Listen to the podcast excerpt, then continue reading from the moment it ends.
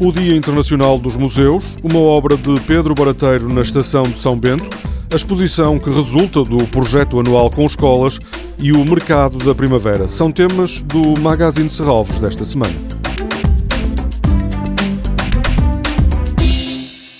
Para o Dia Internacional dos Museus, que se assinala amanhã, Serralves tem um programa que se estende ao longo do fim de semana. Esta sexta-feira a entrada é gratuita. Ao final da tarde, os visitantes são desafiados a fazer de arquitetos. Com recortes e colagens, podem redesenhar o museu criando novos espaços.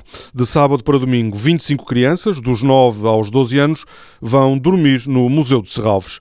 Antes que o sono chegue, os participantes, na Noite Europeia dos Museus, visitam a exposição da coleção Sona Band, que foi inaugurada na semana passada e que é, seguramente, um dos pontos altos da programação do museu este ano.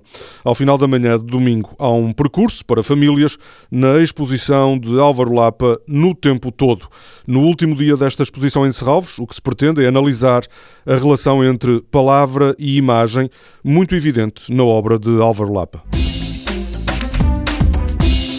A partir de filmes portugueses de propaganda nas antigas colónias, Pedro Barateiro criou a vídeo-instalação Travelog, uma obra de 2006 que pertence à coleção de Serralves e que a partir de segunda-feira estará visível na estação de São Bento, no Porto. As imagens usadas nesta obra, que permitem revisitar o colonialismo, foram gravadas entre 1958 e 1961 e foram escolhidas no Arquivo Nacional das Imagens em Movimento.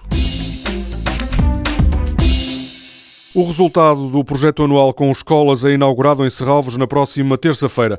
Os alunos foram desafiados a olhar para o futuro e para algumas das grandes questões que nos serão colocadas, como a sustentabilidade das cidades, a energia e a necessidade de inventarmos novas formas de vivermos em conjunto.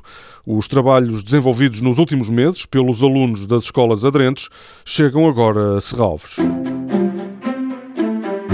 No domingo há mercado da primavera na quinta. O mercado funciona entre as 10 da manhã e as 6 da tarde e, como acontece sempre, é feito com produtos locais da época.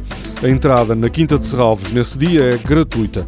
Toda a programação pode ser consultada em serralves.pt ou na página da Fundação no Facebook. Este programa pode também ser ouvido em podcast.